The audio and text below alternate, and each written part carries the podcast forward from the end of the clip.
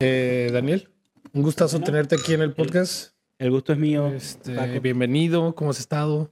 Bien, bien, bastante bien, gracias. Y este año con bastantes proyectos. Sí, ¿verdad? Se viene se viene bueno el verano, por lo que he visto en los festivales y en todos lados hay muchos músicos sacando pues canciones nuevas y así.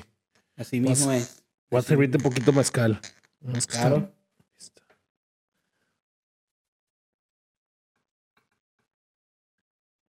Todos platicábamos fuera de cámara, Daniel, que este. Salsita. Mmm. Está rico. Sí. Relax después del trabajo. Queda toda madre. este, bueno, Daniel, para presentarte aquí en el programa, Daniel Avilán, desde Venezuela. Este es, bueno, músico, tocas cantante o vocalista de Mazacote. Esta banda de jazz. Te va a mover un poquito el micrófono. Claro, ¿cómo no? Hacia ahí, creo. Ajá. Te escuchaba, te escuchaba medio bajito. Ah, como lejos. Ok. Eh, Mazacote, que es. Bueno, tienen un disco que se llama, o un álbum que se llama Patria, que fue nominado a Juno. Sí. Eh, creo que están todos buqueados para este verano, ¿verdad? Este verano estamos eh, full que es una banda como de Latin Jazz. Sí, algo así, podría definirse así. Tiene influencias de América Latina, tiene influencias de África, este, y, bueno, como una influencia asiática también, porque está Nijo, que es la pianista que es, japonesa, y, y, bueno, todo eso, todo su background se, se plasma de alguna forma también en la, en la creación y, y en los arreglos de la banda también. Sí, ahorita profundizamos más en ese, en ese lado. Oye, eh, de Venezuela, ¿llegaste mucho, hace mucho tiempo acá a Vancouver? No, en Vancouver tengo cuatro años. Cumplí, cumplimos este enero. En enero. No, no tanto. No, no tanto. Y en Canadá tenemos seis años. ¿Te fuiste primero al lado este? Llegamos, llegamos primero a Manitoba. Ok. Eh, a la casa de una sobrina, Dorielis, que vivía allá eh, con su esposo, tenía una casa grande y nos pudo recibir. Entonces llegamos allá, pero un pueblo muy pequeño al norte. Eh, donde, el frío está intenso. Veíamos la aurora boreal. ¡Oh, qué bonito! Muy bonito, sí. Qué bonito. Pueblo muy pequeño, 500 personas. Ay, güey, 500 personas. No, pues nada. Pero, y bueno, el invierno, allá todavía está blanco a, estas alturas del año. Sí, sí, me imagino. Nuestra hija mayor se quedó allá. Eh, Ella quiso hacer vida allá, dijo, yo me quedo, aquí me quedo con mis amigos. Ok. Y, sigue viviendo allá. Sí, sí, en un pueblo cercano que se llama Arbor. ¿Y le, le, le, gustó la vida tranquila? Le encanta. Así, tranquilidad, no tanta gente, no tráfico, ni tanto estrés. Nunca nos imaginamos que ella quería yo hubiera querido quedarse en el campo. Sí, de un país cálido a, frío siete, ocho meses para el año, ¿no? Y que vivíamos en Caracas, en pleno centro de Caracas. Que es la ciudad, la más grande, pues la capital. Exacto, sí. Y bueno, el caos de Caracas comparado con, bueno, claro, yo no la culpo. Eh, allá, allá de verdad pues, hay mucha tranquilidad. no se oye nada, solo el viento y los animales. Qué gusto. o sea, suena que sí también debe estar como muy cómodo pues, la tranquilidad, pues. sí, claro que sí, claro que sí. Pero te digo una cosa, a mí, ya conmigo, mi estructura de pensamiento y de movimiento de la vida ya no, no, sí, ya. no pude. Sí, me imagino que sí ha de ser fuerte, ¿no? Y aparte que vienes de una ciudad que es la capital de Venezuela, donde está pasando todo, ¿no? Y de repente te vas a un mini pueblito donde no pasa nada, güey, donde lo, el, ¿cómo se dice la noticia de la semana? Es que atropellaron a un venado, güey, o algo así. se cayó un árbol. En le, cayó, le cayó un carro, ya, ¿no? Sí, 500 personas es muy, muy pequeño. Además de las demás, no, los, los, granjeros que están alrededor, este, que, que, bueno, que van al pueblo a hacer las compras y tal, y después van a, su, a sus granjas, ¿no? Pero pero el pueblo en sí, lo que llama digamos, la zona urbana. Ajá, el, el, el centro. Exacto, eh, son poquitas personas. 500 personas cuando llegamos y 501 cuando salimos de ahí porque quedó Valentina. ¿Y cuántos años tiene ella? Valentina tiene 23 años. Ah, ok. Sí. Hijo, ya aquí me quedo. Y ya con nosotros están nosotros dos, Víctor y Octavio, que Víctor tiene 15 y Octavio 13. Oye, y en, en Venezuela, que bueno, ahí, ahí, naciste, ahí creciste. Sí, señor. Ahí empezaste tu carrera musical. Sí, sí, sí, comencé mi carrera musical muy joven, como a los 15 años, algo así.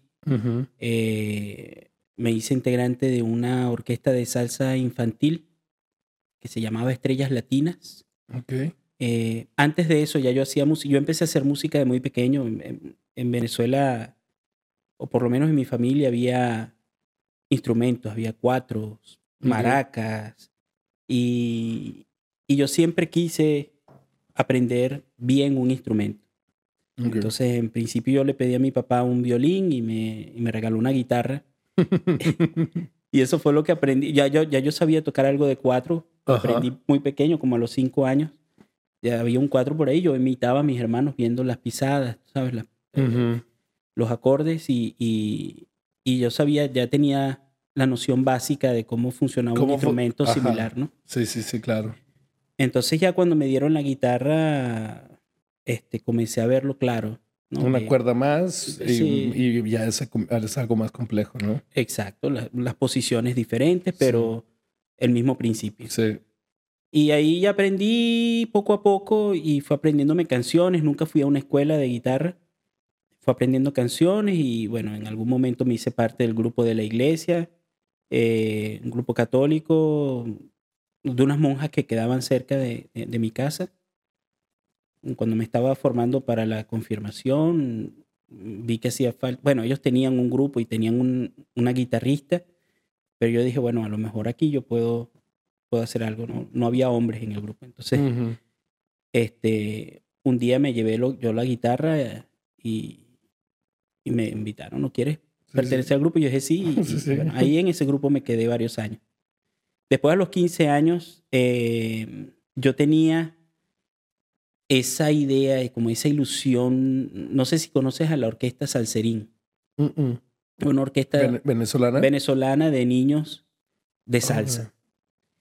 De puros niños. Sí, sí. O sea que crecen y lo suplen con otro niño. Exacto, sí. Em, de ahí vienen Servando y Florentino, ¿los has escuchado? Servando. y sí, hijos de Ali Primera. Bueno, en fin, que eh, ellos fueron muy famosos en Venezuela y, y, y yo veía así como que, wow, yo quiero. O sea, ellos son unos muchachos de mi edad. ¿Por qué no? Pues? Entonces yo estaba como loco por pertenecer a un grupo Sí, yo también quiero, o sea, yo también puedo tocar, ¿no? Exacto, yo, también, yo también puedo cantar. Entonces mi hermano mayor, Héctor, eh, vio un aviso en mi ciudad que, había, que estaban haciendo una orquesta similar. Ah. Necesitamos un cantante de, de, de, 15 a 20 años. Y él me dijo, yo te llevo. Mm. Me hicieron la audición y quedé. Y entonces en esa orquesta comencé a estudiar lo básico de la teoría musical. Ok poder, poder leer música. Sí, y estuve con ellos como un año más o menos, pero hacíamos pocas presentaciones, hicimos un par de presentaciones en televisión. Okay. Y bueno, nunca recibimos ningún tipo de dinero ni nada. era todo por amor al arte. Ah, prácticamente. Yo, y uno como yo, como estaba muy pequeño, los, todos estábamos muy pequeños, no sabíamos, no teníamos ni idea de cómo si teníamos que cobrar. Si, si lo estaban vendiendo o no. Exacto, o si era solo por promoción. Sí. En fin, que eso esa orquesta se terminó y yo me quedé así como, bueno, ¿y ahora qué hago? Mi hermano tenía, tenía un, como un side job, ¿no? Que eh, en Venezuela lo llamamos tigres. el side job le dicen, tengo un tigre y es como, tengo un trabajo extra. Un tigre que se mata por si, sí, por, por si acaso, ¿no? Ok, ok. Entonces, él tenía ese tigre que era eh, hacer el transporte del sonido de un grupo de fiestas. Era un trío. Ok, pues tu hermano entonces también estaba como metido en la industria musical de una u otra Más o menos, era, era un, Su trabajo de fines de semana. Sí, algo así. Él, trabaja, él tenía su trabajo, pero como él tenía un carro grande, en un vecino nuestro era músico y, y, necesitó en algún momento un carro. Y entonces le dijo, mira, tú me puedes hacer el transporte mientras tanto. Y entonces él le hizo el transporte. Y a veces me iba yo a ayudar. Entonces a veces que faltaba el cantante, que el cantante, por cierto, uno de los cantantes de los adolescentes, en ese momento no era cantante de los adolescentes.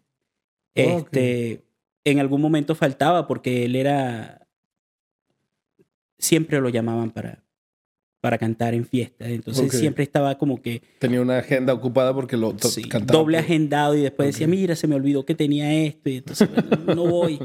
Y entonces, bueno, mi hermano a veces se ponía él, ¿sabes? Como decimos en Venezuela, hacer el paro, ¿no? Con, con una guira ahí, hacer coros, porque mi hermano también canta, tiene buena voz. Y, y, un día, pues, yo me, mi hermano no fue, fui yo. Y... Comercial, nosotros también en México decimos, hacemos el paro. Ah, sí. Sí, sí, es como te hago, te hago el favor o, te ayudo, ¿no? Exacto, sí. Entonces, bueno, eh, mi, mi hermano faltó, estaba yo y él me dijo, mira, carajito, montate ahí con la guira. Y entonces en algún momento, sí, yo ahí tranquilo, lanzó una canción que no la cantaba Gladys, que era la cantante. Eh, y entonces, bueno, la canté yo. Y le gustó y seguí. ¿Y te volvieron a invitar? Sí, y seguí cantando. Y, digo, bueno, porque ya tenías la experiencia de, de niño en la orquesta. Sí. Este, ya traías los ritmos también. Por eso te podías poner con el, con el güiro. Y yo era un, yo era un muchachito, yo tenía apenas como 16 años. Entonces, entonces estaba fresco. Eh, aprendía rápido. Sí. Y no tenía preocupaciones de nada. Entonces yo me podía aprender las canciones y todo. Y, y, ellos me enseñaban muy bien. Okay. Con nosotros cantaba Gladys, que es una cantante espectacular. También cantaba con nosotros eh, Papelón, le decíamos Papelón, le decimos Papelón su nombre es Oscar Martínez, que era cantante de un grupo muy famoso venezolano de, de ah, ¿cómo se llama ese estilo? Bueno, era, era como era como, como música cubana bien tradicional. Okay. Que se llama, que se llama el sonero clásico del Caribe. Okay. Y él era cantante de líder, líder, de, ese, de ese grupo. Y él me enseñó muchísimo de, sobre todo, de afrontar el público de cantar en sí. de verlo, porque es otra cosa, ¿no? De poder cantar delante de la gente. Sí, sí, es otro, es otra sensación estar arriba del escenario y poder voltear a ver a la gente y también saberla llevar, pues. Porque eh, también es una música que la gente se para a bailar, pues. Y la gente está esperando una interacción, está esperando que tú los dirijas. Sí, sí, sí. De alguna forma. Entonces, bueno, era, yo como yo era el menor de ahí, yo los veía y veía cómo ellos hacían las cosas y tal. Entonces, bueno, fui aprendiendo. Con ellos estuve como dos años y ya antes de cumplir los 18, creo, si no recuerdo mal, comencé a cantar con el grupo Cactus, que era grupo de eh, un hermano de, del negro, de Julio, el que, el que, el dueño del grupo donde yo estaba. Él tenía un grupo que era ya más profesional, más, no más profesional, pero mucho más movido. Bueno, sí, yo diría más, profesional. digamos que estaba un peldaño más arriba como en, Exacto, sí, en equipo, en, en, lugares donde iba a tocar, en eventos. Ya ellos tenían unos shows programados, tenían arreglos, tenían este, coros arreglados, tenían uniforme, o sea, era una cuestión bien, bien ya particular. Y teníamos sueldo, trabajamos con salario.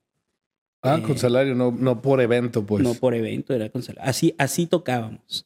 Oh. Del el primer año que yo comencé con ellos, pero yo comencé con ellos como en octubre, ese diciembre. ¿Cuánto fue la transición de que empezaste con la primer banda que te empezaron a invitar y luego llegaste a Cactus? Como un, como un año, dos años, un, año y medio, dos años. Un año y medio de, experiencia ya. Sí. Y dijeron, oye, pues. Sí. Su, su, hermano te pidió. Bueno, no su hermano, el, el director del grupo. Ok eh, Corrado Camisuli, que sigue siendo mi amigo, mi maestro de toda la vida. Con ese grupo yo estuve 16 años. ¿Con Cactus? Con Cactus. ¿Te, vio, ¿Te vio en el otro grupo? Me vio en el otro grupo. Rodrigo, que sigue siendo amigo mío también, que está en España, se fue a España ese año y necesitaba un cantante y Corrado dijo, a este muchacho lo podemos a moldar como nosotros hacemos el show. Porque eh, Cactus era un grupo muy específico. Teníamos, tocábamos lo que tocaba todo el mundo, pero con arreglos especiales, con, con un sonido particular. Cada vez que sonábamos, la gente decía, ese es Cactus. tenían un diferenciador. Sí, y era muy bien cuidado, muy bien cuidado en realidad. Entonces, orquesta grande. Cinco músicos nada más. Ah, cinco músicos, ok. Ah, estaba más pequeño cuando yo comencé, cuando yo comencé éramos cinco y éramos Corrado, que tocaba el saxofón y director y hacía coro y cantaba. Yo, que tocaba percusión menor y cantaba. El pianista, que hacía piano, eh, teclados, metales. Programaba batería electrónica, que también Corrado lo hacía. Y, hacía coros. El, el el conguero, que era el dueño del grupo, que tocaba además una batería electrónica y hacía coro también. Y el bajista que hacía coro. Ok. O sea que tres voces y aparte ya ustedes, ustedes estaban usando pistas, un poco de pistas. Usábamos una, una batería electrónica, dos baterías electrónicas, una Octapad que tenía, que tenía Cheche, ¿no? que era el dueño del grupo, eh, que se podría programar con, con sonidos. Y el otro, el otro pianista usaba... Y usábamos dos Doctor Boss que eran, que tenían, como decir, los loops de los diferentes ritmos, merengues, salsas, los diferentes tipos de salsa, los diferentes tipos de merengue. Y entonces lo que hacíamos era que ellos tenían, ellos lo, lo, hacían de antemano, ¿no? Ellos tenían programado con números cuál, es, cuál era el, loop que iban a usar y cuáles eran los números de los cortes entonces hacíamos todo con corte, que parece, ahorita parece algo muy fácil porque eso se programa con anticipación y tú con dar un botón sale todo, todo a tiempo. Pero en aquel momento había que, ¿sabes? Mientras estaba sonando el loop, marcar el número de la, de la pista del corte y cuando venía el momento, tan, entonces, ¡pah! Todo, todo era, y por eso había dos, y por eso de una se encargaba el pianista y de otra se encargaba el, saxofonista. Sí, sí, no, para no cargar la mano a uno solo. Sí. Y eso fue, te puedo decir, en el año 2000. Sí, estamos, estamos hablando de 20 años atrás de tecnología de, ahorita, pues que es todavía más fácil. Y, pero bueno, se puede decir que lo hacíamos en vivo porque todo eso estaba, lo que teníamos era el loop de, los ritmos. Y ahí yo era el único cantante, o sea, el único cantante líder, ¿no? Los demás hacían coro.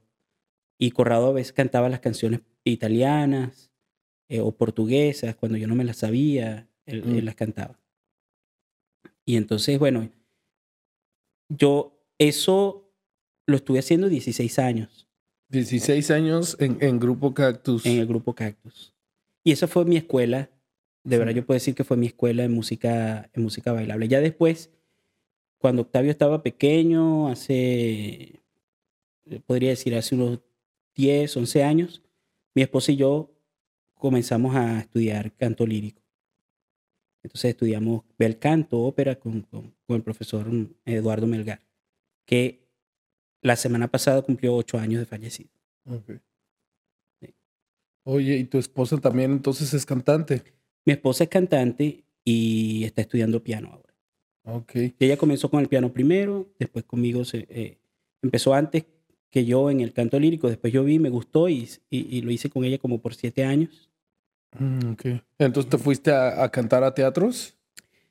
Lo hacíamos en recitales. Eh, cuando ya estábamos a punto, el, profe ya me había dicho, vamos a hacerte una audición para que cante, eh, para que cantes Don Giovanni eh, con, con, la con la orquesta del Teresa Carreño, un, teatro importante en Caracas. ya falleció. Entonces, bueno, fue un golpe fuerte para, para los alumnos. Y... Me imagino que bastante reconocido y, como líder en ese, en ese, ¿cómo decirlo? Ambiente, en, ese gremio. El maestro Eduardo Melgar era cantante de planta del, del, del Metropolitan ah, en Nueva York. Y había, había cantado con su esposa eh, Rosita del Castillo, habían cantado en los teatros más importantes de, Europa, Carnegie Hall, en, Maestro de verdad. Sí, sí, maestro de verdad. Fue agregado cultural eh, de la Embajada de Venezuela en Nueva York por los 70. Y bueno, era un... tenía su forma bien particular de enseñar. Y, bueno, eh, para nosotros se, se a tablazos. Sí. A tablazos. Decía, decía, ¡Coño! no sé si has visto la película de Whiplash. Sí. Sí. Así me lo imagino. No, pero es, mucho, mucho más amoroso que ese señor. No, no, no. Él se convirtió como en parte de la familia, ¿verdad? Pasaba las, navidades con nosotros. Su hija, Leonor, es muy buena amiga de, nosotros también. Cuando nos veníamos, pasamos por Nueva York, nos quedamos en su casa también. Eh, bueno, no nos quedamos, la fuimos a visitar.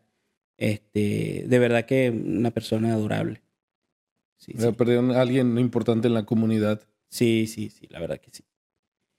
Profe Eduardo Melgar. Y bueno, con él aprendí muchísimo de lo que es eh, técnica vocal, proyección, eh, resistencia, respiración, afinación. Yo con, con Cactus aprendí mucho lo que son los estilos latinos populares, respetar el merengue, la salsa, los diferentes tipos de salsa, diferentes tipos que es un mundo súper grande Sí. Y, o sea, que los diferentes tipos de merengue, los diferentes tipos de salsa, así te pierdes, te pierdes. Sí, es, un, es, un, Y de la cumbia, el paso doble, todos cantidad. nosotros hacíamos de todo, hacíamos música, caribeña, y luego lo, todo lo cubano, te, también, pues no sé, siento que Cuba también tiene mucho arte y mucha, tiene mucha música. Así mismo es, sí. Y, y bueno, con ellos aprendí la parte, la parte popular, lo que es la cultura caribeña. Y, y yo me había dado cuenta de que cantar popular, muchos de los cantantes populares pasamos por la imitación. Entonces estamos cantando una canción de Marc Anthony y tendemos a imitarlo. Cantamos una mm. canción de Luis Miguel y tendemos a imitarlo. Entonces eso eh, va muy en contra de, la voz, de la naturalidad de la voz. Con el profe Melgar. De, tu propia voz, porque estás tratando de imitar otro estilo de voz. Claro, y te sale, ¿cómo no? Puedes hacerlo muy bien. Sí. Pero si sigues cantando así, al cabo de unos años te, te, va a perjudicar. Entonces con el profe Eduardo Melgar aprendí a descubrir mi voz. Entonces una vez que yo descubrí mi voz, pues ya de ahí prácticamente me sentí invencible en cuanto al canto puedo cantar y, me, me, canso poco. Mm, mi, voz, mi voz se siente poco al final. Sí, claro, porque pues, ya no le, estás, no le estás exigiendo a otro tono que no tiene, pues.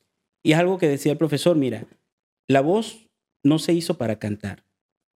La voz se hizo para, para hablar, para emitir sonidos, pero el canto es una forma de arte que, que lo que te hace lo que uno hace con el canto es forzar tu aparato, tu cuerpo, a hacer algo más allá de lo que está, de, de sus posibilidades diarias. Pues, sí, sí, sí, claro. Y, para eso hay que entrenarse. Sí, como todo. Y, bueno, gracias, gracias a, a, esas clases que tuvimos con, con el profe, pues yo como que solidifiqué la técnica, me consolidé como cantante y aún estoy descubriendo cosas de mí gracias a las... y siempre que estoy cantando recuerdo eh, frases del profesor, aprieta aquí, relaja por allá. Sí, es todo, un, como dices, esto nunca lo había pensado, como lo dijiste, esto es un arte, pues, de utilizar este instrumento de la voz. Sí siempre lo pensaba como es una técnica, ¿no? La técnica de cantar. Pero no, sí, tiene todo sentido lo que me estás diciendo, de que no está diseñada para gritar o cantar súper fuerte, ¿no? Como personas de la ópera que llegan a unos tonos sí. que dices, wow, ¿cómo lo, cómo lo logran, ¿no? Y, la, es una... y la, proyección, porque tienes que proyectar delante de miles de personas en un teatro. Hay que... Y, y no sé, se nota, ¿no? Luis Miguel también desde pequeño llegaba a unos tonos muy impresionantes. Wow. Este, y terminó, bueno, falleció este profesor, eh, Melgar. Y fue cuando te decidiste venir para acá. Estabas. Él falleció en 2015. y nosotros nos vinimos en 2017.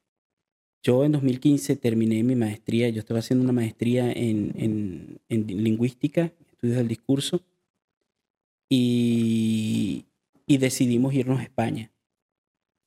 Entonces comencé a hacer un trámite para comenzar un doctorado en España. Okay. En traducción y para traducción en la Universidad de Vigo. Eh, y comencé a distancia. Y la idea era, pues, llegar, Mm, llegar ajá. hasta allá, eh, seguir formándome como traductor, como, como académico de la traducción. Pero bueno, las cosas se pusieron, se pusieron complejas en el país. eh, había situaciones muy, muy difíciles. Para hacerte el cuento corto, tuvimos que salir del país antes de lo esperado. Y, la, Venezuela, ¿no? O Sí. sea, y, y digamos que la opción más rápida era Canadá, porque un hermano mío estaba viviendo aquí, mi sobrina, que fue la que nos recibió allá, ujú. nos abrió las puertas de su casa. Y, y bueno, así llegamos a Estados Unidos, hicimos un road trip. Ella nos esperó en México, en México, en, en Nueva York con, con, con su esposo Ujú. y nos vinimos hasta Manitoba. Ok. Sí. Oye, traductor de inglés a español. Y francés. Allá en Venezuela era más de francés que, Órale. que inglés. ¿Por qué? ¿Tienen que, que, que habla francés ahí cerca? no? La Guayana francesa. No, pero eh, no, no era por cuestión de necesidad cultural o étnica, sino yo estudié inglés y francés en la universidad, eh, traducción, y, Oh, y cuando, me gradu- cuando me gradué comencé a dar clases en la Universidad Central de Venezuela, que, era donde, que fue donde yo estudié, de gramática, una profesora, Ana María Parmigiani, que, que, que, que la aprecio muchísimo y la admiro, Este, me recomendó como, como profesor de, gramática de francés y yo di clases de gramática como por un poco menos de un año porque al final no, no, no, no, no me funcionaba y bueno, seguí dando clases de otras cosas, pero comencé a, hacer mi traducción porque era, era lo que yo hacía, pues, traducción. Ah, fíjate que una de las, ¿cómo le digo? Chaquetas mentales que tuve así cuando estaba estudiando en, la universidad, estaba estudiando ingeniería en sistemas. Eh, llevaba como un año apenas y dije, "Ah, ¿por qué no me metí a estudiar idiomas? Me hubiera gustado más estudiar idiomas. Y, y, y sí, después de en- eh, empecé a estudiar francés, pues estudié muy, muy poquito tiempo, seis meses. Nada para poder hablar. Sí. Eh, pero dije, qué chido poder saber, no sé, cuatro cinco idiomas y poder trabajar para Sí. la uno, a la uno de traductor o ahí, es- no Sí, sé, sí, es- sí. está... Tengo, tengo buenos amigos, tengo un amigo que está trabajando en la ONU en Nueva York que, que- que se graduó un poco después que yo, pero que Wow, de esa, de esa escuela, de esa época salieron buenos profesionales. ok. Yo era traductor oficial, eh, es decir, no oficial, traductor, digamos, certificado, jurado Ajá, de francés. ok. Y, y hacía, era de jurado en los exámenes de traductores jurados de francés. Eh, ok. ¿Por qué? Porque daba clases en la Universidad Central de Venezuela. Ya después me reintegré en la Universidad Central de Venezuela como profesor de traducción. Ok. Ya una vez que ya estaba haciendo mi maestría en, en lingüística y ya era traducción de, de asuntos jurídicos, entonces ya Sí. tenía conocimiento del tema, entonces ya daba clases ahí. Daba clases también en una universidad, en, en el posgrado de, una univers- de otra universidad de traducción política. Y Oye, como pez en el agua entonces en Canadá, porque los dos idiomas oficiales es inglés y francés. eso pensaba yo. Cuando yo me vine a Canadá, yo dije, bueno, por lo menos va a ser más fácil porque yo Hablas el hablo- idioma, hablo los inglés, dos idiomas. francés. Y bueno, resulta que nada más lejano a la realidad. Yo llegué a Manitoba, en, en Winnipeg hay un- una parte de la ciudad donde hablan francés, hay una universidad que es francófona. Yo me fui a la universidad, yo dije, yo quiero ver si puedo seguir un, un posgrado aquí y Ajá. potencialmente dar clases, porque soy Sí, sí, sí. especialista en análisis del discurso y todo eso. Wow. wow. Pero fue muy difícil. Alguien me dijo, mira, para que tú entres aquí tiene que morirse alguien. Wow. Así que aquí es aquí, o sea, ya están cerradas las plazas de los, de los difícil, maestros y es difícil porque en la universidad prácticamente tú haces carrera Mm. y para hacer carrera en una universidad tienes que entrar de una forma que yo no sé. Sí, o bien chico, o que el hijo de la de otra maestro. Probablemente, sí. O, que, o que seas tutoreado de algún. Sí, o que estudiaste ahí mismo. También. Wow. Este. Y, no pudiste entrar ahí a. No, yo lo intenté. Intenté encontrar un trabajo en la academia, sobre todo en Manitoba, y me costó muchísimo. Me costó muchísimo. Entonces, mientras tanto, tenía, tenía otros trabajos. Pues yo comencé trabajando en Riverton, en una granja de, pavos. Y, bueno, como uno muy agradecido por gente muy buena, este, me dieron ese trabajo, apenas pude trabajar y, y, bueno, trabajé ahí varios meses. Después trabajé en una, en una tienda de como un mercado coreano. Los, dueños eran coreanos y entonces ahí mi esposa y yo trabajamos. Eh, como por un año más o menos, hasta que decidimos mudarnos a Winnipeg. eso, eso, está pasando en el pueblito que me dijiste. Exacto, sí. Cuando nos mudamos a Winnipeg, yo también tenía la, la ilusión y la idea de poder pegar con algún, con algún grupo de música latina que hubiera. Aunque ya yo sabía que eran pocas las posibilidades, porque los grupos ya están formados, porque esto no es Caracas, porque... Sí, o sea, ¿cuántos grupos va a haber, no? Sí, ¿Y cuál es la demanda para ese tipo de grupos? Exactamente. Sin embargo, yo sabía que yo que yo cantaba bien y yo dije, bueno, si alguien me oye, va a querer que yo cante con ellos. Eh, y lo intenté, canté con un grupo y después conocí a un amigo que sigue siendo amigo mío, eh, Jaime Chinchilla, que, que sigue allá y ahora lo voy a ver cuando vayamos a Winnipeg. Eh, un día le escribí porque vi que tenía un trío de boleros Oh, y yo dije, mira, yo nunca lo he hecho profesionalmente, pero me ha encantado siempre el trío bolero. Le escribí, no están buscando cantantes. Me dice, no, pero si quieres pasa por mi casa y hablamos. Y, y, me recibió en su casa, muy amable, la esposa. Me llevó a su estudio, me mostró las cosas que estaba haciendo, escuchó cómo cantaba, me dijo, cántame una canción. Y me dijo, caramba, ¿no quieres grabar algo conmigo? Entonces grabé un, una canción. Ahí al momento, si vamos a grabar algo. Oh, como, como, como cuatro días después, no sé cuánto tiempo pasó, me dijo, este, tengo este proyecto porque estoy haciendo una cuestión cultural para, para, la universidad, o no me acuerdo para qué era que lo estaba haciendo. Y entonces me, me, me hizo grabar eh, el tema. Eso fue creo que en diciembre. Y ya en enero yo me vine. Oh. Entonces ya una después de que grabé, eh, ya había, con eso había conseguido que, que, que uno armar una orquesta y, que nos presentáramos, o sea, una potencial presentación en el Festival de Jazz de Winnipeg, ah, qué bien. etcétera, pero ya yo estaba aquí. Sí. ¿Decidiste un mejor clima? Mi hermano estaba aquí. Ok. Y en octubre... Que en, en Vancouver. Sí. Tenía dos hermanos en esa época, estaban aquí y, y ahora tengo tres, uno que llegó después que yo. Y en octubre cumpleaños mi hijo menor, Octavio. Ok. Y decidimos venirnos a pasar su cumpleaños aquí. No conocían Vancouver BC. No lo pues. conocíamos y dijimos, bueno, vamos para allá. Yo no estoy trabajando, al final no voy a perder nada. Sí, sí, sí. Entonces nos vamos, conseguimos unos pasajes baratos y llegamos. Llegamos y ese fin de semana un amigo de, mi hermano, que ahora es amigo mío, Josué, este, nos dijo, pero si ustedes quieren trabajar, aquí tienen trabajo. Yo les puedo conseguir un trabajo. Y yo, bueno, vamos a intentarlo. Pues, si me consiguen una entrevista antes de que nos vayamos, porque nosotros vinimos el fin de semana, este, vamos a la entrevista. Y el lunes tuvimos la entrevista. O sea, estamos, tuvimos el viernes, llegamos el viernes. ¿El, lunes tuvimos una entrevista para trabajar en el hospital, eh, en los hospitales de, de, de Vancouver. Ok. En cualquiera que, que quisiéramos, limpiando.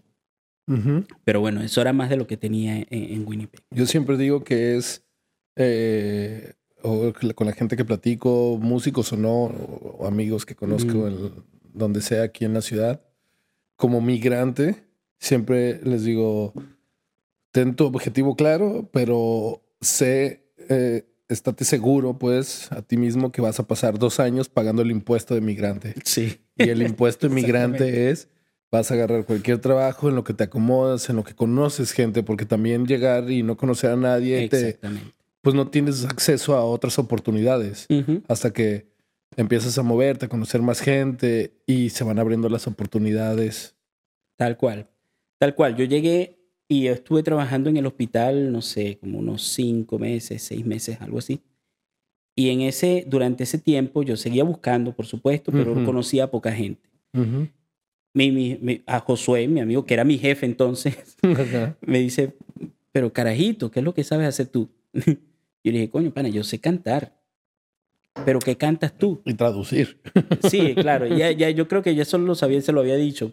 Entonces, claro, como él no conocía a nadie en el ámbito de la traducción ni nada de eso, entonces me dice, ¿pero qué más sabes hacer? Y digo, bueno, yo sé cantar, ¿pero qué cantas? Yo, mira, yo canto de todo. yo he cantado desde el cumpleaños hasta sí, sí, sí. lo que sea, lo que tú quieras. Si conoces a alguien, mira, yo conozco a un chamo venezolano que tiene una orquesta que se llama Guasacaca. Entonces, fue cuando me presentó a Luis Arturo. A Luis Arturo Melgar. No, Luis Arturo Aulestia, que es el director de Guasacaca. Oh, ok. Entonces, ahí yo lo llamé y fui a un ensayo y en ese ensayo pues conocí a todos los demás. Conocí a Adolfo Ruiz, conocí a Reinaldo Burgués, que, que está con nosotros en Viva México con José y conmigo. este, conocí a Luis Arturo. Pues justo hace poquito tocaron, ¿no? Eh, ¿Quiénes? No tocó Guasacaca hace como unas... Ah, sí, hace una semana. Ah, sí, los vi en sus redes. En, en, North, en North Vancouver, en, Shipyards. Sí, exacto. Y sí, no, fue muy bien. Fue muy chévere. Un, un, público diferente, nuevo, para Guasacaca. Y, tuvimos buena recepción. ¿Norvan? Sí. Ok. Y bueno, los conocí a ellos y comencé a cantar con Guasacaca de una vez.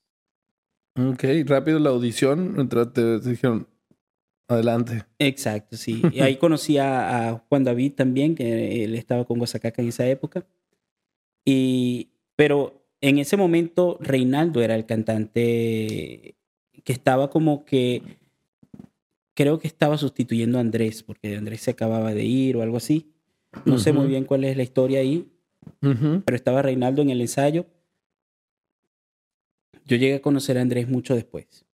Ok. Y, y, bueno, ahí una vez hubo una fiesta o un evento en el que Reinaldo no pudo ir, como dos semanas después, y entonces yo fui.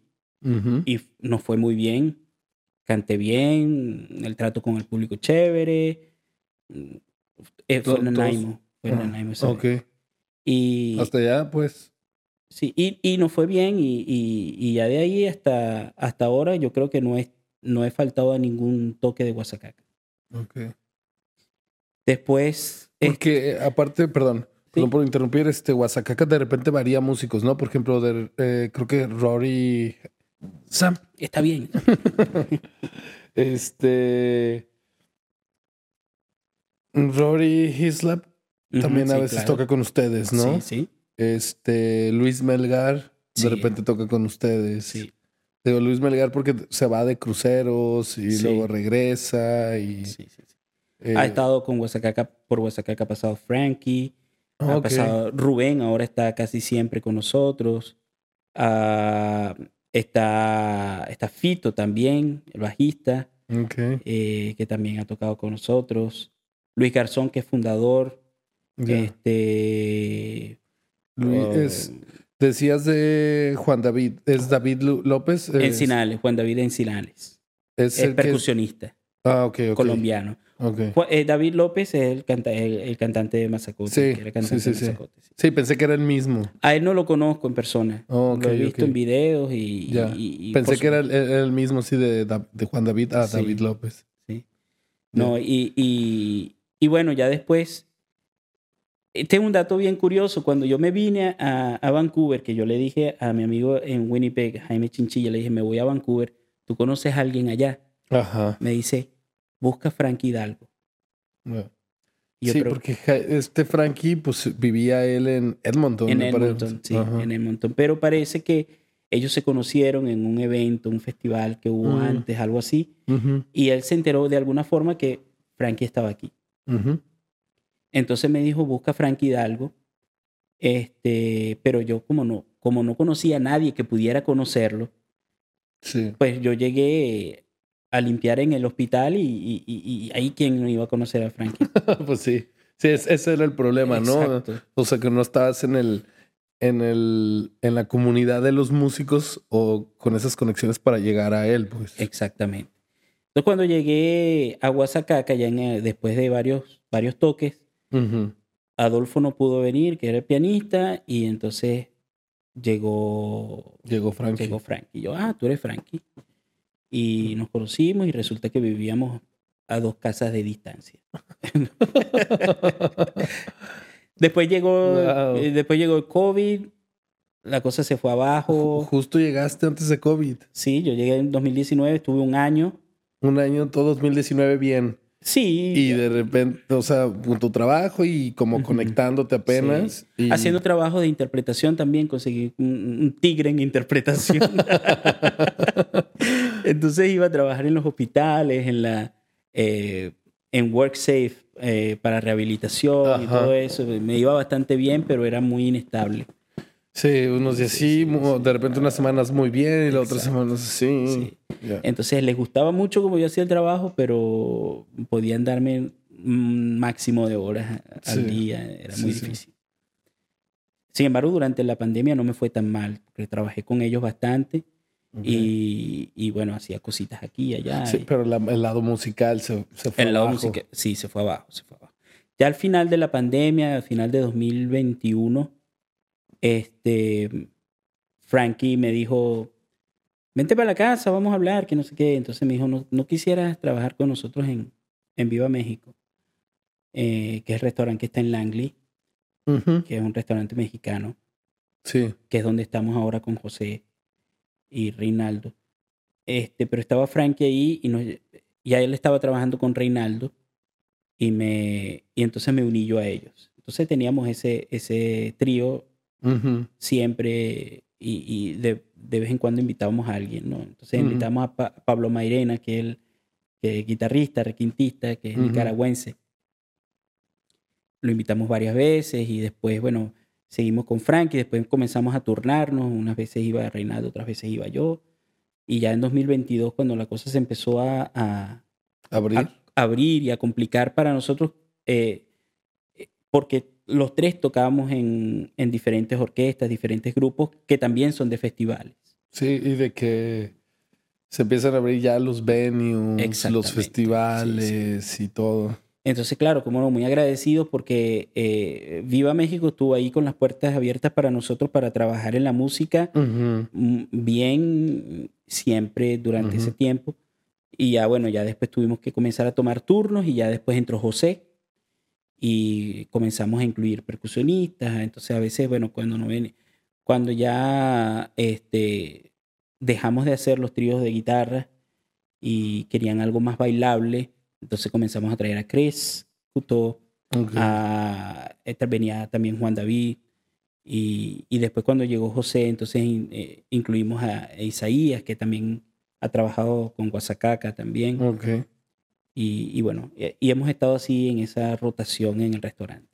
Ya, pues bien por Viva México, porque pues, siempre ha tenido buenos músicos. Siempre ha tenido y, buenos y ustedes se encargan de como de, armar el show y ellos ya Exacto. van a ir ellos y... Y a los que llevamos allá siempre, los que invitamos, siempre sabemos que son músicos de calidad, pues que no van a ir a, a hacer un mal trabajo.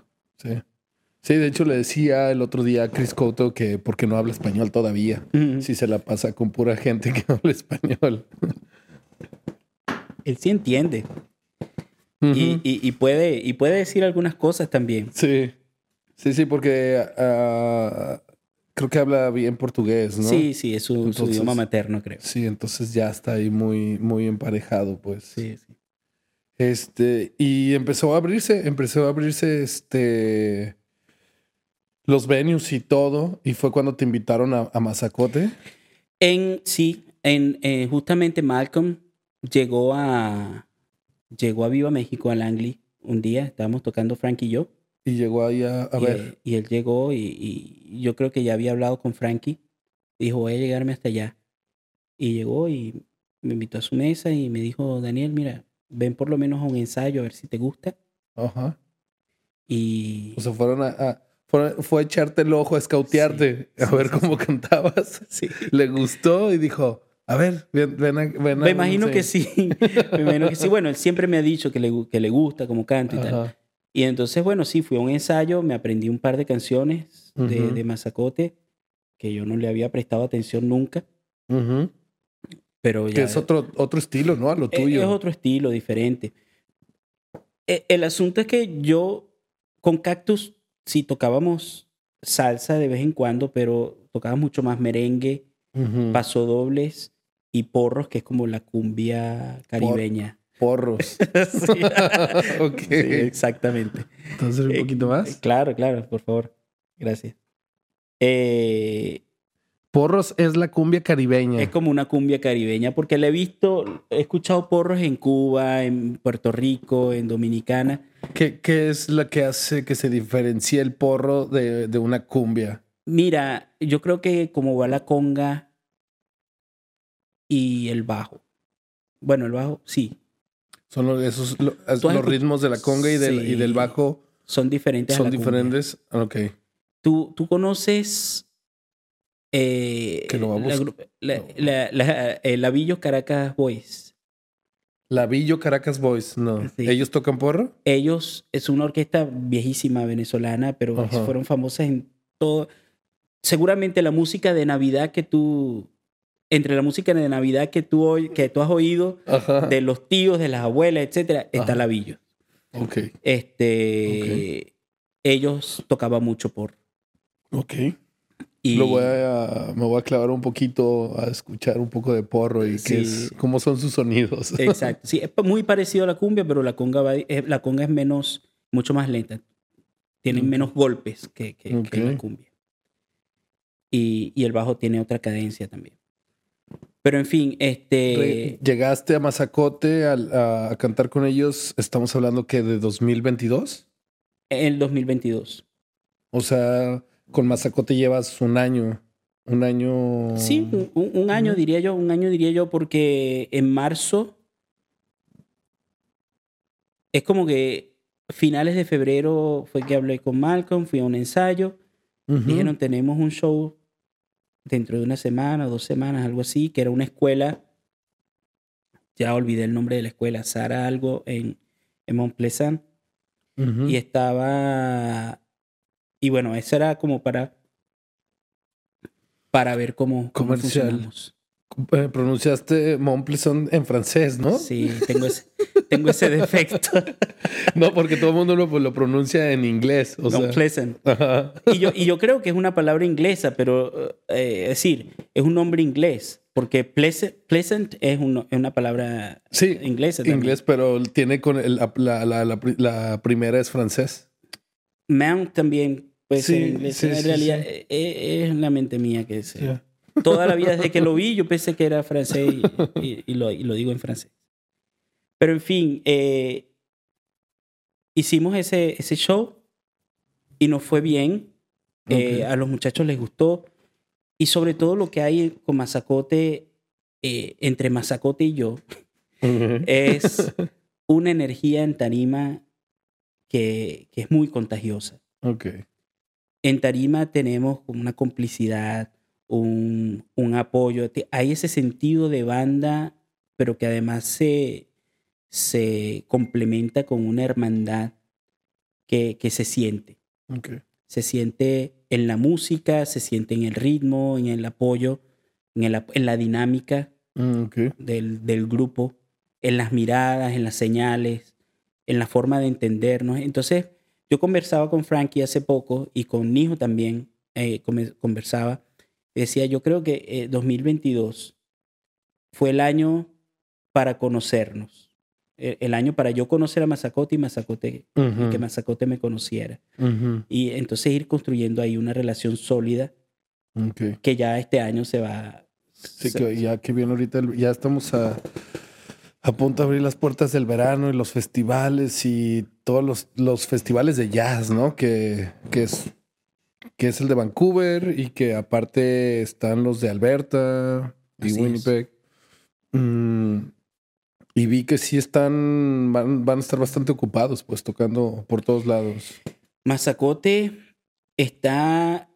Eh, de broma nos fuimos a Montreal porque, porque me parece que teníamos que tener un disco más nuevo, algo así. Ok.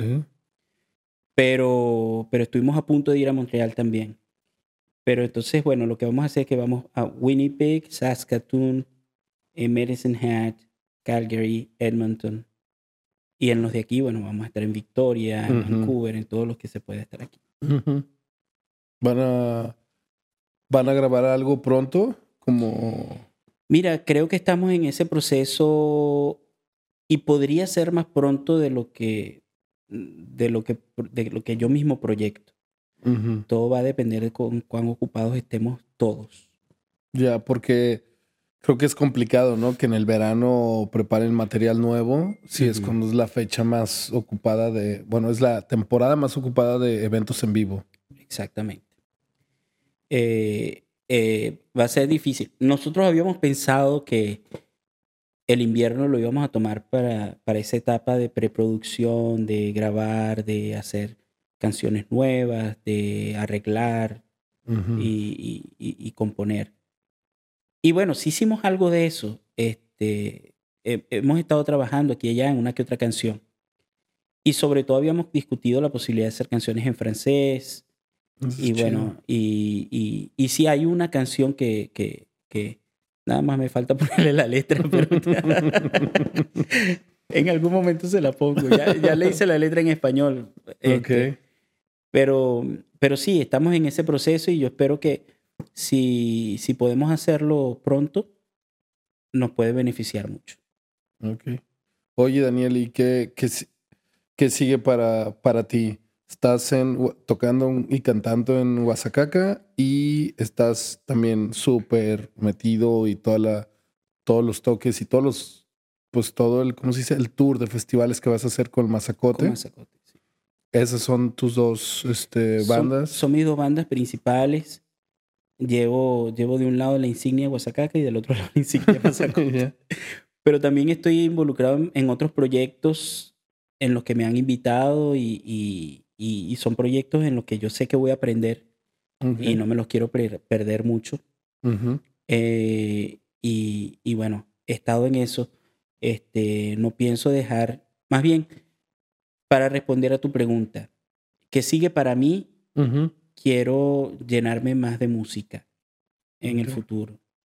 Quiero ir haciendo, si es posible, aquí esa transición entre mi trabajo de oficina, entonces ir cambiando probablemente la música, ir haciéndome más como, actividades musicales. Como la balanza va bajando del trabajo regular a lo musical, ¿no? Eso es lo que yo quisiera. Esa es mi, mi proyección ideal. Sí. Entonces, bueno, vamos a ver, vamos a ver cómo lo logro. Pues trabajando, cantando, sí. cantando en esos festivales, ¿no? Este, estando frente al público. y, y, creo que Mazacote sí, ese primer disco que tienen está bien chingón. Eh, ahora hay que ponerle voz al segundo. Exactamente, porque en el primer disco está David. Este, todos los que nos vieron en los shows el año pasado, de, por alguna razón pensaban que yo era el que estaba cantando en el disco. Okay.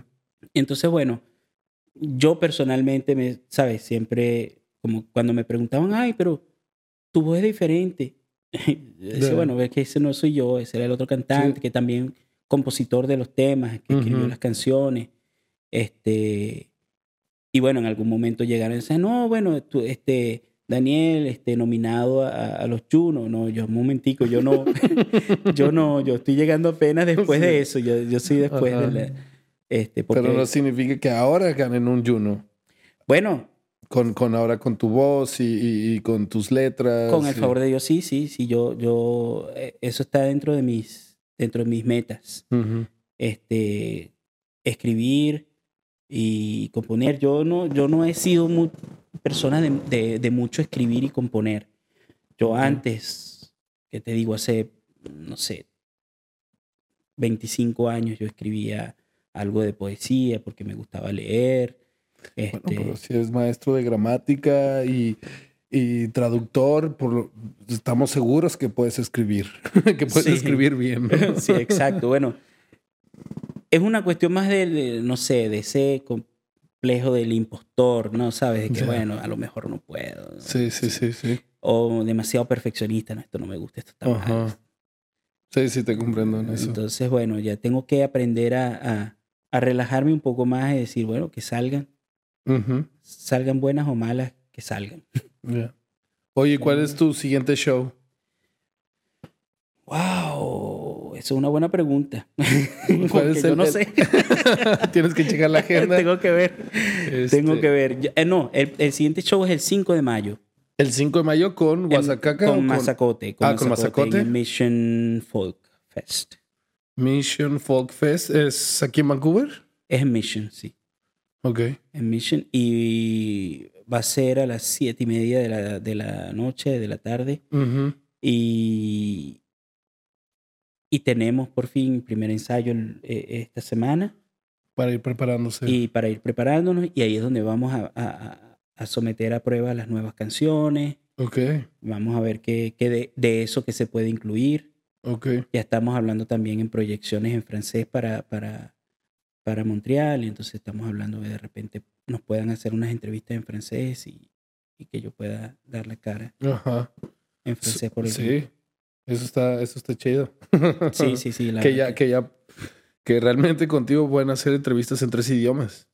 La verdad que sí. A mí, a mí me encanta la idea porque además que, además de la música, los idiomas son mi pasión también. Sí, es, Yo, en, la lingüística. En, algún momento en mi adolescencia, yo tenía, tenía como que la disyuntiva, bueno, ¿qué hago? ¿Estudio música o estudio, o estudio idiomas? Que es lo que me gusta, bueno, que también me gusta. Y ya yo estaba trabajando con la música. Ya. Y yo dije, bueno, con la música ya estoy trabajando. De alguna forma estoy aprendiendo. Exacto, ya. Yo puedo seguir ahí y seguir aprendiendo. un conocimiento ya más avanzado, ¿no? Puedo, puedo, seguir aprendiendo ahí. Pero en cambio, si no comienzo a estudiar idiomas, quién sabe cuándo comience a estudiar alguna carrera, ¿no? Entonces, pero me eh, decidí seguir estudiando idiomas y que la música fuera un complemento, ¿no? El tigre. el, tigre, mi site estudios. Sí. Sí, sí. Entonces, el 5 de mayo, este, los podemos ver con Mazacote. El 5 de mayo me pueden ver con Mazacote. Vientos. Y, y, de ahí, pues los festivales, ¿no? Atentos ahí en los festivales, de jazz, que pues chequen en, los, en las carteleras o cuando se van a presentar.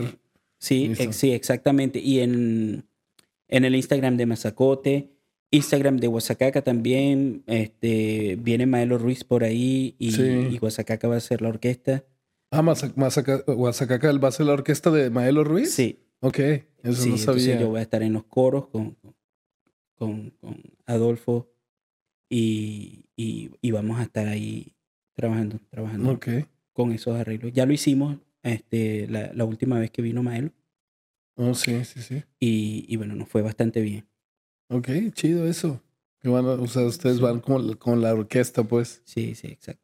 Claro que ahí ya no somos Guasacaca, sino la orquesta de Malo Sí, sí, sí. Pero bueno, las caras somos nosotros y los músicos somos nosotros. Ajá, exacto. Sí, sí. O sea, que están a la altura de esa presentación. La verdad que Guasacaca es una muy buena orquesta. este, tiene buenos músicos y buenos arreglos. Eh, nuestro arreglista, que, que, que es este Luis Chacón, eh, que, vive en, que vive en Venezuela, este, se ha preocupado por hacer unos arreglos muy específicos para los formatos, diferentes formatos que tiene la orquesta. La orquesta puede ser una orquesta muy grande, 14 músicos, o puede ser un quinteto, con solamente un solo trombón. Sí, sí, sí. Y, y, a veces está Nicky, que ha sido como que el trombonista principal de, de Guasacaca de toda la vida. y, y, tú oyes y parece que no faltara nada. Porque los arreglos están muy bien hechos. Ok, ok, ok. Que Luis Chacón no, Luis Pacheco. Perdóname, Pacheco. ya, ya, me va. Es el mezcal, Pacheco, es el mezcal. ok. Qué vergüenza, Pacheco. Ya, yo dije cinco cuerdas, una guitarra al principio y, es como seis. después, después me di cuenta y yo, ay, Dios mío. Se perdona, con, el mezcal se perdona. Es el mezcal, es el mezcal. Este. Bien, pues está, está, está muy bien. Eh, platiqué aquí en el podcast con, con, esta Pati, sí, Patricia, de GPA Eventos.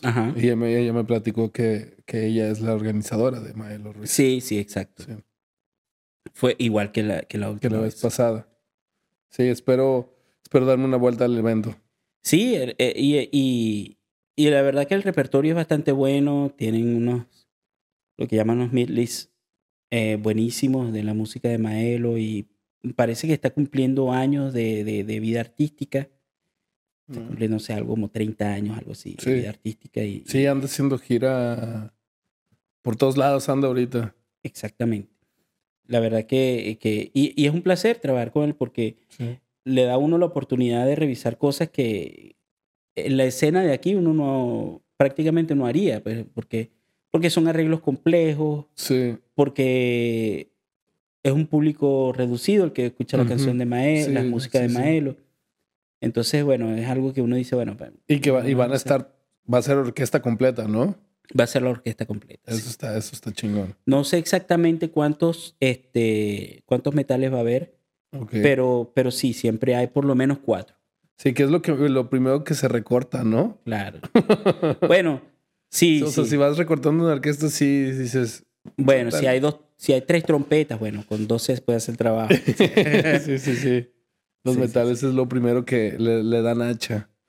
Pero bueno, Daniel, eh, redes sociales, dijiste las de Guasacaca, Mazacote. Guasacaca Band, eh, Mazacote Band. Ok. En Instagram. eh, mi, mi Instagram es Dani Avilán.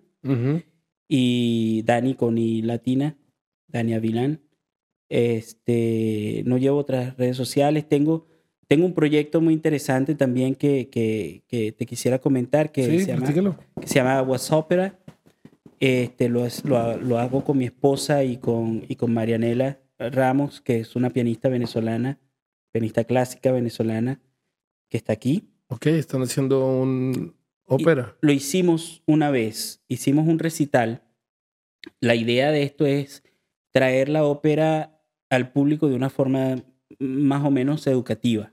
Ok, más casual. Más casual, eh, sin quitarle lo bonito de sin quitarle la clase, lo, exacto, y, y, lo elevado que, que, puede ser artísticamente. Sí. Pero trayendo, ¿sabes? Uno no se puede parar delante de un público a cantar algo en alemán. Si el, y, el público, pues probablemente, sé, si un público nuevo, este, bueno, muy, bonito, parece que está bien. sí, sí, sí. Este, entonces la idea era, bueno, hacer una especie de, de, de cátedra o de, de, de resumen de la ópera a la que pertenece esa área, este, explicar un poco en qué contexto se compone, quién es el compositor, eh, cómo se refleja la música de, esa composición en la vida del compositor o cómo su vida se refleja en la música, explicar un poco la letra, qué es lo que está pasando en la obra en general y ya después cantar el aria. Entonces, para que la gente ya oiga con conciencia de lo que está pasando y pueda disfrutarlo más. Ok, sí, es más educativo totalmente. No es solo la presentación. Exactamente. Entonces, bueno, hicimos un recital muy bonito. Este, técnicamente, yo no estoy muy satisfecho conmigo mismo, porque así soy yo. okay. porque así soy yo. Este, yo escuché las grabaciones y yo decía, ay, desafine aquí. Ay, no respire bien allá. Ay, Ya, pero, siempre, siempre lo que yo digo es que no hay peor crítico que uno mismo. Exactamente. Pero al resto de las personas les gustó mucho. Eh, y ¿Lo hicieron en un en qué espacio? Lo hicimos en una iglesia pequeña. Oh, pero una iglesia está bien. Sí. Porque y tiene la ese- acústica, sí. Ajá, tiene esa acústica Sí, padre. sí. Una iglesia muy bonita. Ya, ya se me olvidó dónde quedaba ni cómo se llamaba, porque estábamos apenas, eso fue en 2019. Ah. Nosotros llegamos en enero y eso lo hicimos en noviembre. Conocía muy poco de aquí. Ujú. Y, pero bueno, hicimos la cuestión. Pachi, eh, Patricia Ochoa, nos hizo el arte de, de, de, de, de- de la, de la publicidad y todo eso. Y, y, y estuvo muy bonito. Hicimos áreas en alemán, en italiano, en español. Wow. Cantamos, este, cantamos zarzuela, cantamos música napolitana Ok. y fue, y fue maravilloso. Wow, suena muy buen show. Sí, la verdad es que estaba muy, buen, muy, muy bien Ujú. y teníamos muchos proyectos, pero el COVID tumbó todo. Sí. Y, y, y, y nuestro próximo proyecto iba a ser este, un recital de tangos. Después pensamos que debía más, ver, más bien ser un recital de música académica latinoamericana, Ok. eh, porque hay cosas muy interesantes eh, que se pueden mostrar. Y para decir, bueno, Latinoamérica no es solamente la música tropical caribeña o Sí, la que lo que cumbia, piensan, o- piensan todos que, ok, la música, música este, latina es solo cumbias y salsas. Exacto. No, tenemos, o sea, boleros. Hay boleros. son, sí. Este, México la música regional, Ujú. o sea, hay infinidad. y pues, la de- música académica, que los, los compositores latinoamericanos que han sido exitosos en el mundo, Tenemos, que, que, que, que trascienden Sí. las fronteras de América tenemos Latina. un mexicano que es un tenor de ópera, Javier Rol- Camarena. Ah, Javier Camarena. Sí. Rolando Villazón, también mexicano. Ah, Tenor, tenor también muy, muy, sí, estuvo muy de moda. yo, yo fui a una, a una obra de Javier Camarena. Ok. Sí, inc- increíble. De Sí, sí, voz. sí. En México hay buenos tenores. Eh, sí, sí. En, en Venezuela está este, Aquiles Machado, que ahora está en España eh, como director de, de un- de- de- del Teatro de La. Coruña. Y al final, o sea, desde México y toda Latinoamérica, o sea, si cantas clásico, terminan yéndose a Europa, que es donde está el mercado realmente. En Perú está este uh, Juan. Ay, Dios mío, se me olvidan los nombres. Mezcal. ¿Qué haces conmigo, Mezcal? Eh, apellido Flores. Ok. Que- pero que también ha sido muy exitoso, ha cantado en todas partes, eh, eh, eh, es súper famoso. Juan, ¿qué? Bueno, ya lo veremos. Juan Ajá. Flores. Juan Flores. Sí, hay música, hay música académica latinoamericana que, Sí. que no, eh, no está por debajo de la alemana, ni Sí. de la francesa, ni la española, y, ni y la lo- y van, y van a relanzar este proyecto. Es la idea, pero este, pero bueno, este, este año estoy, ahora, ahora este verano estoy súper ocupado. Podría ser un proyecto para, para invierno, para otoño, invierno, porque es un, son, son recitales que se pueden hacer en espacios cerrados Sí, y, y son como más íntimos, más... sí. No sé si has visto mucho la publicidad de Candlelight eh, Es- Concerts. sí, esa la lleva Malcolm también, me parece. ¿Ah, sí? Sí, Ah, no eh. Treble Five. eh, Treble Five lleva los conciertos de velas con de- de- música. sí. pues de repente es- escogen como un, un compositor, ¿no? Yo, Sí. yo quería ir a ver Mozart.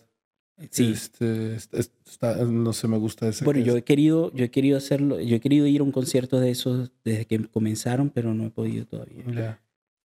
Eh, estilo, eso es como lo que quieres armar. Es algo así, sí. Sí, estaría Lo muy único bien. que hay mucho más, mucho más conversación, hay más, Sí, hay más más- dinámica con el público, hay como más interacción, hay un chiste Pues, por aquí, por allá. Es educativo y aparte ópera, ¿no? Exacto. La idea es integrar a la gente, porque una de las cosas que tiene la ópera es que a través de lo visual y de lo musical, te integra, te hace parte de... Sí, estás enganchado viendo Eh, la obra, pero también es, es musical. Es un musical, pues. Exacto, emocionalmente te involucra. Ujú. Tú, estás, tú estás ahí viendo, pero no eres nada más un espectador. eso que le está pasando al tenor o que le está pasando a la soprano te está pasando a ti. Y tú lo oyes y lo sientes y la vibración del sonido te lleva a, ese, a esa emoción, ¿no? Pero cuando es un recital hay pocos recursos para lograr eso. Está el piano y está el cantante nada más. Se, puede, ¿cómo no? Claro que se puede. Pero pero es bueno echar mano de esos elementos un poco este, interactivos, que es preguntarle a la gente qué piensan ustedes de esto, y entonces por ahí ir atando cabos y, y, construyendo conjuntamente una idea una emoción que al final con la, con, con, con, la, con la canción, con el área, este, se desarrolla y llega a una conclusión, ¿no? Entonces la gente, bueno, eso que yo conozco termina en esta nota, termina en este, en este clímax de esta canción y, llega a una conclusión. Ok. Ese, y este, estos recitales interactivos, les voy, le voy a llamar así. Puede ser, sí, claro. Este, los, bueno, es un proyecto para invierno. Podría ser un proyecto para invierno. Es algo que, es algo que se presta más en el otoño, invierno. Que, y aparte, bueno, tienes tiempo de trabajarlos todo este verano, ¿no? Sí, eh, eh, aquel, en aquella oportunidad organizamos eso en como unos tres meses. Eh, no, es mucho tiempo, tampoco es, no es, no, es, mucho tiempo. y, en primer lugar, porque apenas nos estábamos conociendo con Marianela, la pianista. ella tenía. No, era la primera vez que hacía un recital así acompañando, creo, ¿no? Marianela, corrígeme si estoy equivocado, eh, acompañando cantantes eh, líricos en un recital de ese tipo. Mm, Pero bueno, ella también tuvo la oportunidad, en ese recital ella también dio, hizo un pequeño recital de piano y explicó qué eran las piezas, como... Como, como parte educativa, ¿no? Para la gente. Cómo, llega, cómo llegó el compositor a, componer eso y, y, qué es lo que se busca con esa, okay. con esa composición y todo lo demás. Interesante. es, algo muy interesante. ese proyecto tiene redes sociales. ¿Algún momento nos, nos, nos daremos cuenta Comenzaré, cuando, Comenzaré en algún momento cuando, concrete, cuando, cuando concretemos algo. Vamos a comenzar la campaña agresiva por, por, por las redes sociales, por Facebook. Si no, de todos modos nos podremos enterar con Dani Avilán. Dani Avilán, Dani Avilán por Instagram. Sí, por ahí yo voy a ir poniendo todos los, eh, todos los proyectos en los que voy, en los que voy a estar involucrado. Mazacote, Guasacaca. Estos, estos recitales interactivos. Ok. Estos sí, los de WhatsApp Sí, perdón. Me decías de a que le ibas a poner nombre a estos recitales, ahí van a, van a ver. Vamos a ver si le cambiamos el nombre, si le dejamos el mismo nombre, si cambiamos el formato, si buscamos de repente algún venue, algún local un poco más grande o con ciertas características. También porque en aquella oportunidad trabajamos mucho, sí, con lo poco que sabíamos, lo poco que conocíamos. Exacto. No sé. Eran nuevos. Esta, sí, en esta oportunidad ya conozco más personas eh, en, la, en, la, música, en la cultura de aquí. De, que tienes más acceso a diferentes recursos, pues. Sí, exactamente. Pero, pero sí, la, la, verdad es que un, un, buen proyecto vale la pena. Eh, y, y, y, bueno, yo, nosotros felices porque además que yo soy feliz con la música, yo soy feliz haciendo música, cantando. y, y bueno, yo quisiera en lo personal, en lo muy personal, que se, que se traduce a, también a lo, a lo profesional, incluir esa faceta musical que es el canto lírico y, en, en, mi actividad musical. Sí, que es una, pues es un estilo bonito, es un estilo padre y que, que a lo mejor aquí tampoco no hay mucho. O sea, solo tienes que ir a la, a, la, casa de ópera y ya, ¿no? O sea, de ahí en fuera no hay otras cosas que hacer, que, que, ver o que escuchar más pequeñas. Pues. Y, y, y, mucha gente tiene como, como ese, ese temor de que, bueno, voy a ir a la ópera, tengo que vestirme, tengo que ir y a lo mejor... Va a durar dos horas y media. A veces hasta seis horas. Sí. Y, Sí, digo, si te haces esas óperas larguísimas. y, no voy a entender. No, qué está pasando y, me va a costar mucho. Entonces... A ver una mujer gorda ahí cantando. sí. la verdad es que este, irte a ver una ópera larga sin saber la obra, si es muy caro ir. Entonces, por eso como que no, no hay no hay mucho nicho en ese mercado. Pero sí, sí, me, gusta ese proyecto así como un poquito más educativo para, irlos como eh, metiendo a ese mundo poco a poco, ¿no? Sí, exactamente. Eh, eh, y, y, la verdad sí, la gente sí lo disfruta. La gente sí lo... Y la gente se da cuenta, ah, mira, caramba, no era tan... No era tan difícil como yo creía. no, era, no era tan raro. Sí, sí, sí. Sí, es que no es algo como como, no sé, las bandas de rock, no, no es tan común, pues. Exacto. Sí, bueno, y, y, y, bueno, además que también hay un montón de, de, de otras cosas en la ópera que, que, que, que, le dan, por supuesto, esa, esa elevación, ¿no? Porque la ópera no es nada más música, también hay actuación. Sí, es, eh, es una mezcla, es un musical, para mí es un musical de esas películas como si vieras La La Land. Pero la, en ópera. el origen de eso. Sí, es el, origen de eso, de, los, de las películas de musicales y así. Eso es, ¿no? Sí, sí. Digo, de hecho, hasta el teatro musical, como las obras de Cats y eh, Cascanueces y todo. Bueno, Cascanueces es un poco más ballet. Sí. Pero viene todo derivado de la ópera, ¿no? Que era teatro y canto. Sí, sí. Y hay cosas muy interesantes, muy bonitas que se han hecho. En hay, eh, eh, la ópera, lo que diríamos la ópera española, que es la zarzuela, también es muy, es una cosa muy interesante y uno podría inclusive darle el origen a la novela latinoamericana, a la telenovela latinoamericana en la zarzuela española. Órale. ¿La zarzuela sería como Juan Tenorio?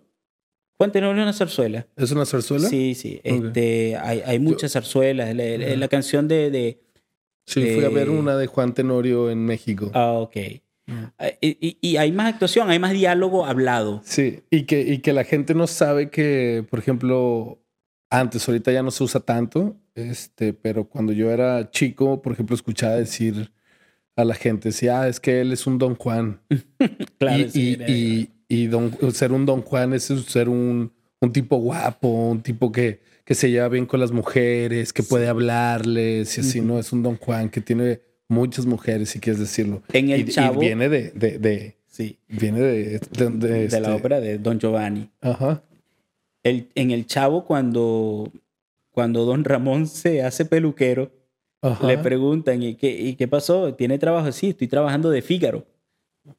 De, de Fígaro, que es otra, otra referencia, pues. exacto, que, que, es otra referencia. La, eh, a, la, a, esa ópera, ¿no? Sí, a eso sí, eso nunca la he visto de Rossini, La boda de Fígaro. Sí, sí, o sea, como el nombre y como hasta la, como momentos me acuerdo por, por YouTube y así, pero, o sea, tiene un, un canto famosísimo.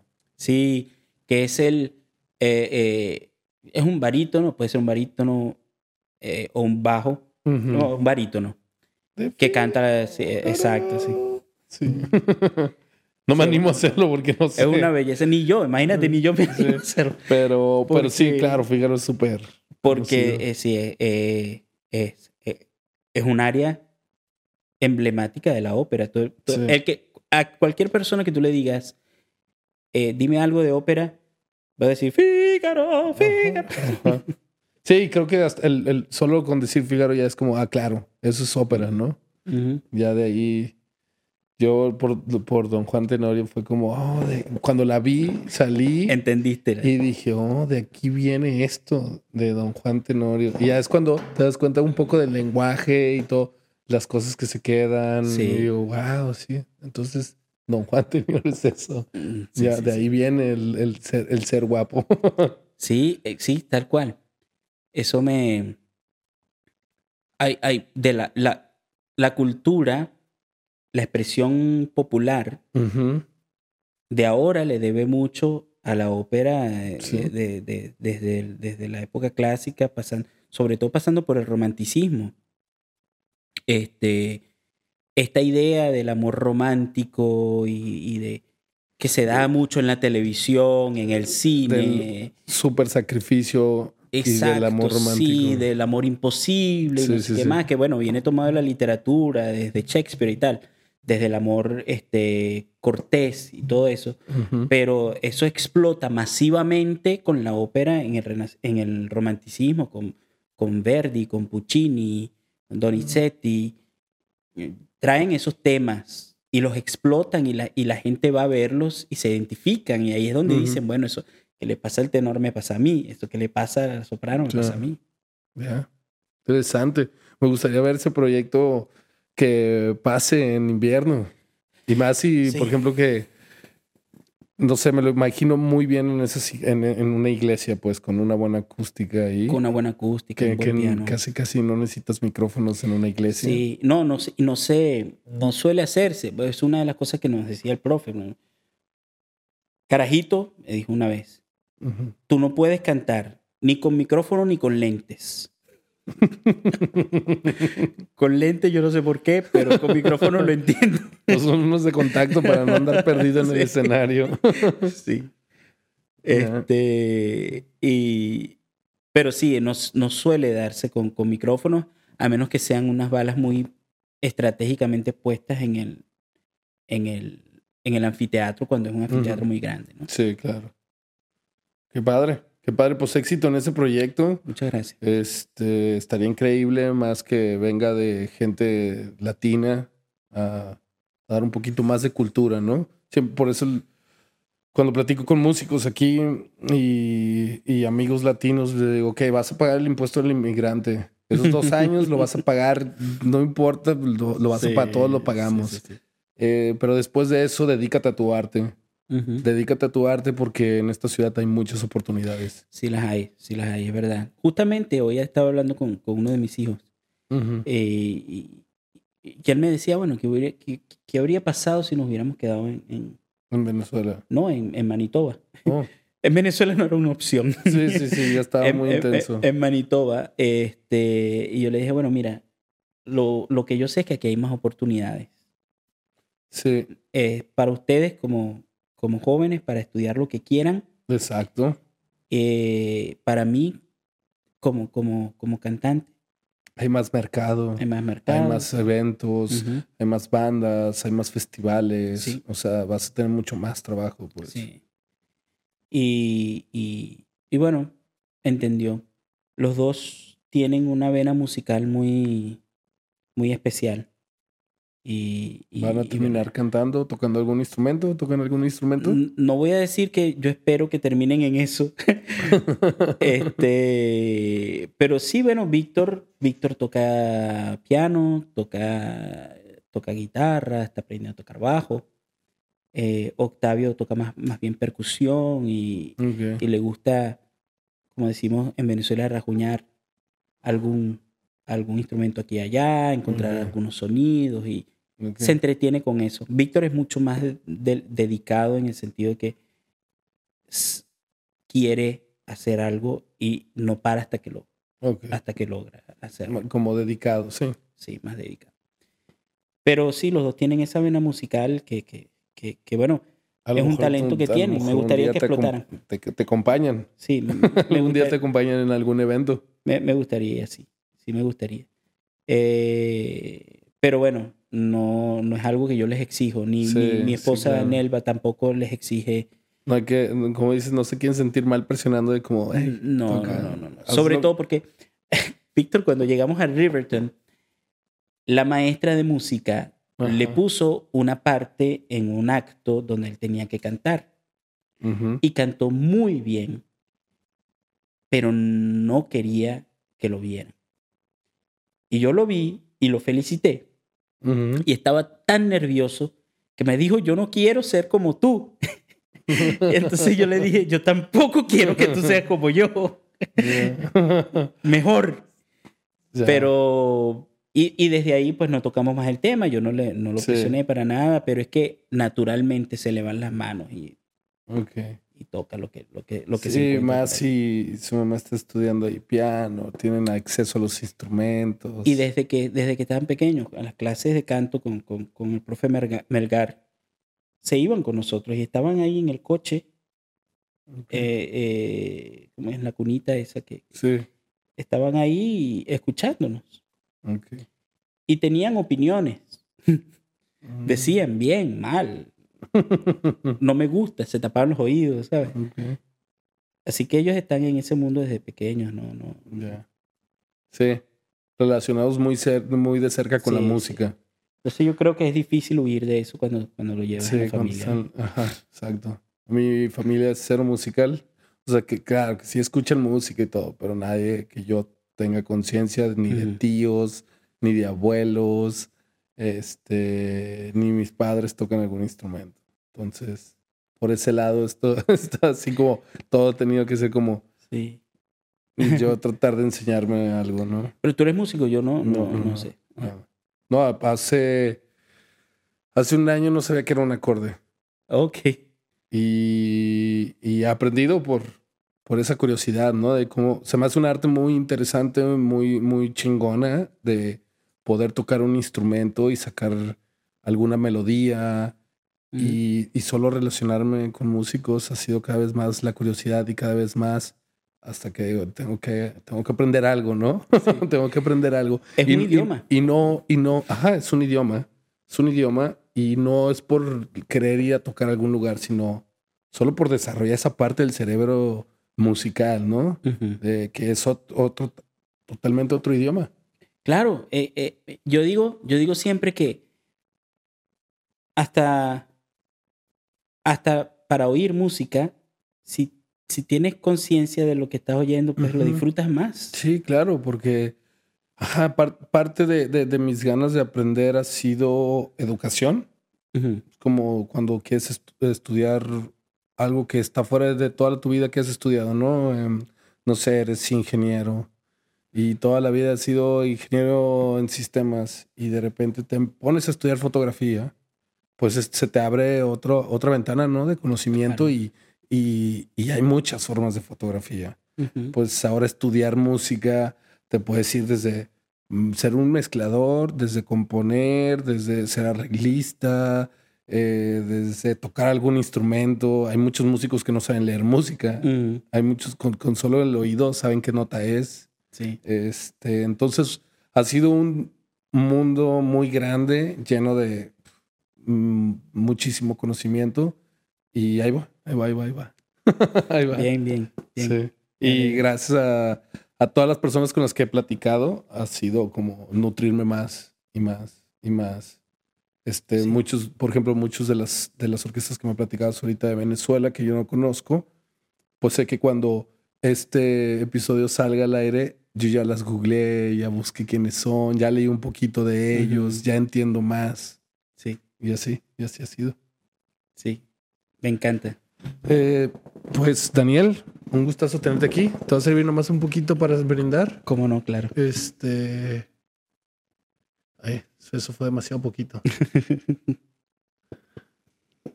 y, y pues éxito. Adelante con Mazacote. Y espero ver esas, esas, esos eventos de ópera. Me Sí. encantaría.